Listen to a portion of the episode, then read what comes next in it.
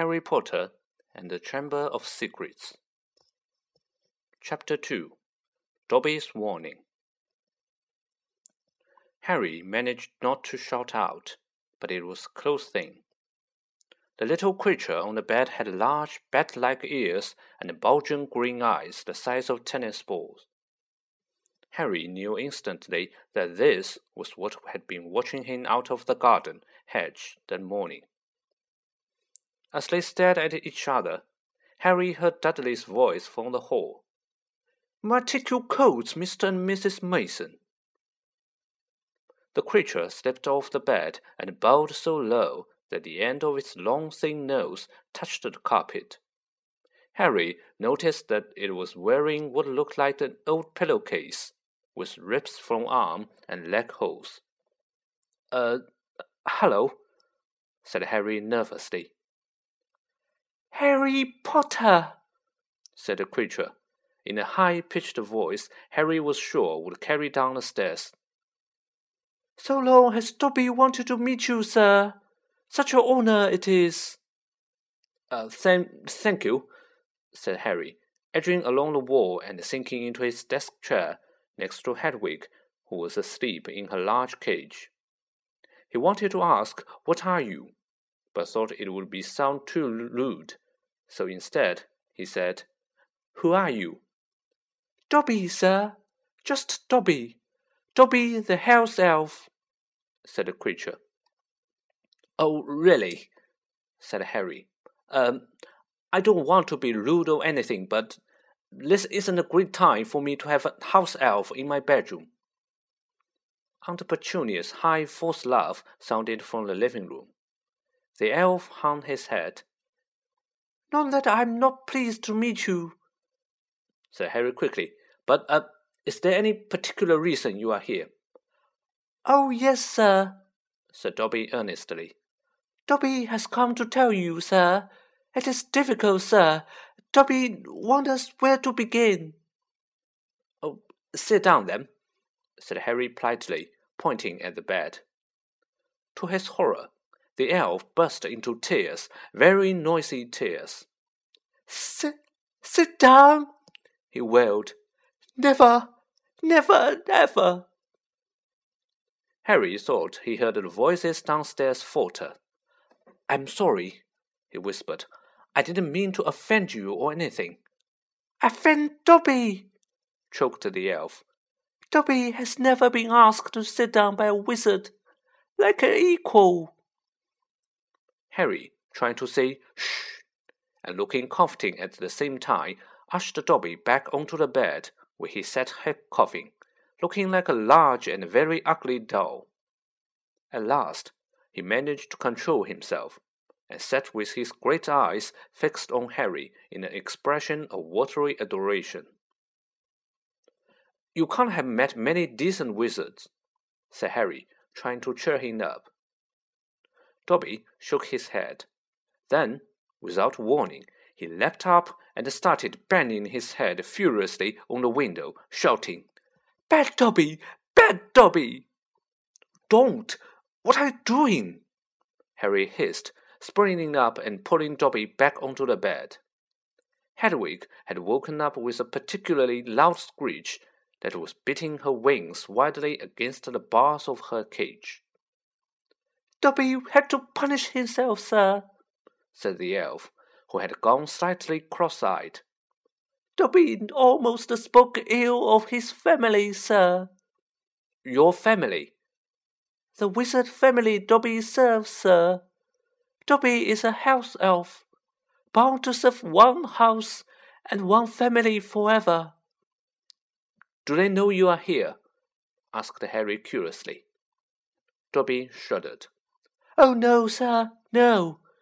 Dobby will have to punish himself most grievously for coming to see you, sir.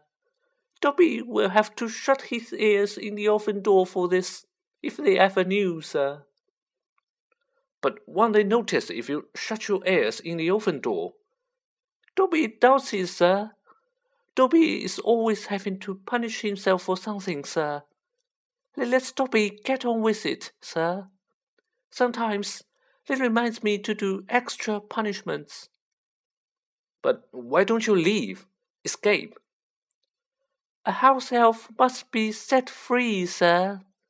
And the family will never set Dobby free. Dobby will serve the family until he dies, sir. Harry stared. And I thought I was hard done by staying here for another four weeks. He said, This makes the Dursley sound almost human. Can't anyone help you? Can't I? Almost at once, Harry wished he hadn't spoke. Dobby dissolved again into wails of gratitude. Please, Harry whispered frantically, please be quiet. If the Dursleys hear anything, if they know you are here. Harry Potter asks if he can help Dobby. Dobby has heard of your greatness, sir, but of your goodness Dobby never knew. Harry, who was feeling distinctly hot in the face, said, Whatever you've heard about my greatness is a load of rubbish. I'm not even top of my ear at Hogwarts. Let Hermione.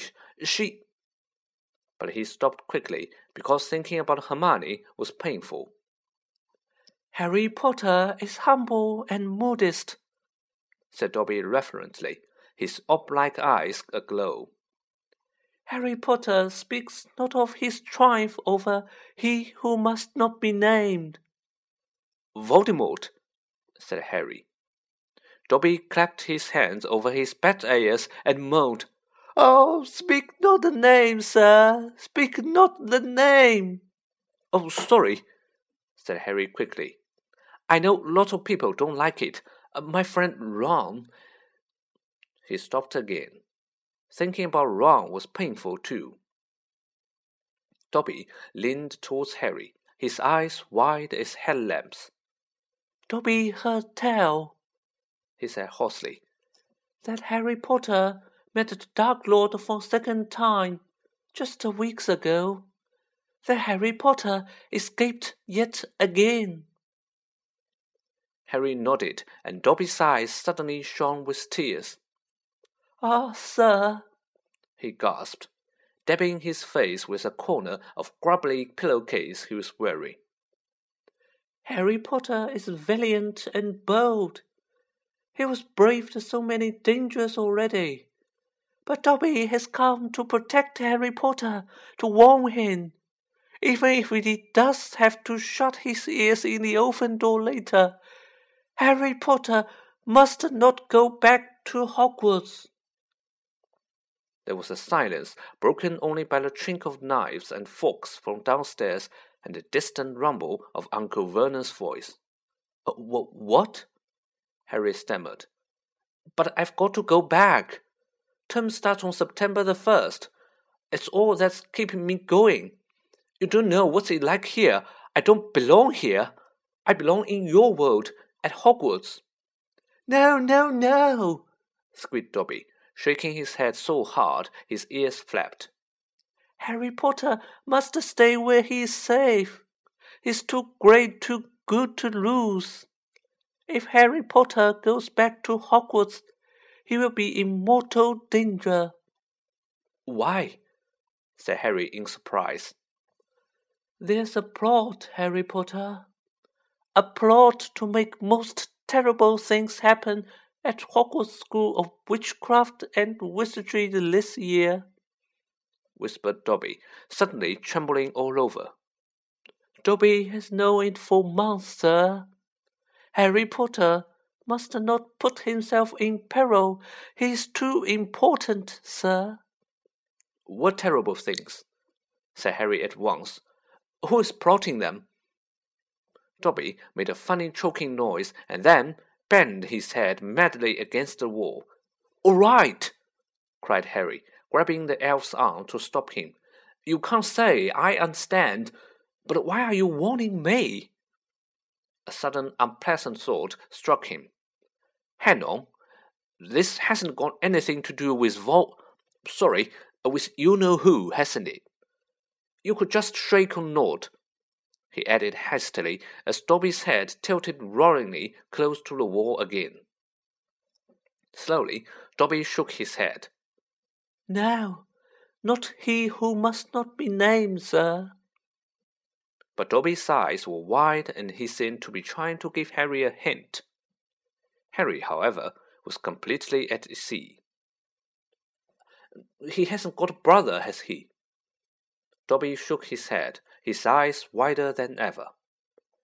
Well then, I can't think who else would have chance of making horrible things happen at Hogwarts, said Harry. I mean, there's Dumbledore, for one thing. You know who Dumbledore is, don't you? Dobby bowed his head. Albus Dumbledore is the greatest headmaster Hogwarts has ever had. Dobby knows it, sir. Dobby has heard Dumbledore's powers rival those of he who must not be named at the height of his strength. But, sir, Dobby's voice dropped to an urgent whisper. There are powers Dumbledore doesn't. Powers no decent wizards. And before Harry could stop him, Dobby bounded off the bed, seized Harry's desk lamp, and started beating himself around the head with ear splitting yelps. A sudden silence fell downstairs. Two seconds later, Harry, heart thudding madly, heard Uncle Vernon coming into the hall, calling, oh, Dudley must have left his television on again, this little tyke. Quick, in the wardrobe, hissed Harry, stifling Dobby in, shutting the door and flinging himself onto the bed just as the door handle turned. What the devil are you doing? said Uncle Vernon through gritted teeth, his face horribly close to Harry's. You've just ruined the punchline of my Japanese golfer joke. One more sound and you wish you'd never been born, boy. He stomped flat footed from the room. Shaking, Harry led Dobby out of the wardrobe. See what's it like here, he said. See why I've got to go back to Hogwarts. It's the only place I've got. Well, I think I've got friends. Friends who don't even write to Harry Potter, said Dobby slyly. I expect they've just been. Hang on, said Harry, frowning.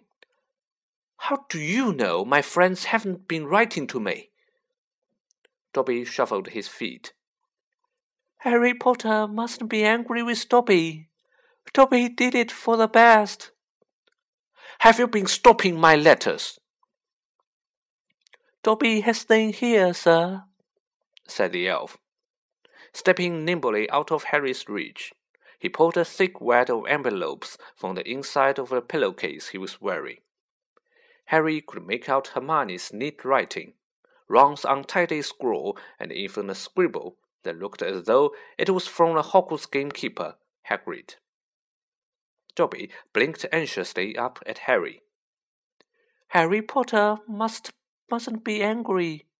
Dobby hoped if Harry Potter thought his friends had forgotten him, Harry Potter might not want to go back to school, sir.